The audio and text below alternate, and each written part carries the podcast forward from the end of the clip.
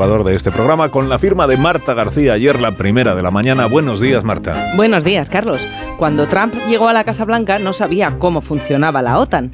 Y cuando Trump llegó a la Casa Blanca tampoco sabíamos cómo funcionaba Trump. Y ahora que él sabe lo primero y los demás lo segundo, la situación que puede darse como vuelva a ser presidente de Estados Unidos es mucho más preocupante todavía.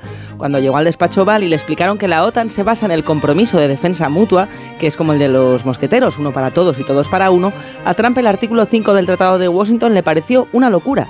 Nunca ha entendido que si Rusia ataca a un país, ya sea grande o pequeño, da igual Polonia que Luxemburgo, Estados Unidos tenga que entrar en esa guerra. Pero ahora Trump ha ido un paso más allá, uno más inquietante todavía, y viniendo de un hombre que arengó un asalto al Capitolio, eso no es fácil. Durante un meeting, Trump ha asegurado que animará a Rusia a hacer lo que le dé la gana con países de la OTAN que no cumplan con su gasto en defensa, como si en vez de, del orden mundial estuviera hablando de repartirse a pasas el ticket de una pizzería. Reduce todo a pagar la cuenta. Sonaba a un capo de la mafia metiendo miedo para exigir el pago por protección. Trump amenazando con retirar a Estados Unidos de la OTAN no es nuevo, pero amenazar a los aliados con arengar a Putin a atacarlos, atacarnos, es otro nivel. Además, si Trump vuelve a la Casa Blanca ya no estaría rodeado por los asesores que le disuadieron de alguna de sus locuras la última vez.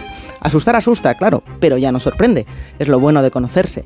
Lo malo, que queda ya poco consuelo. ¿Cómo no van a estar deseando que Trump gane las elecciones Putin, Xi Jinping y Kim Jong-un? Vaya tres mosqueteros. Uno para todos y todos para uno. Moraleja, Marta. Todavía no somos del todo del riesgo de que Trump vuelva a ser presidente.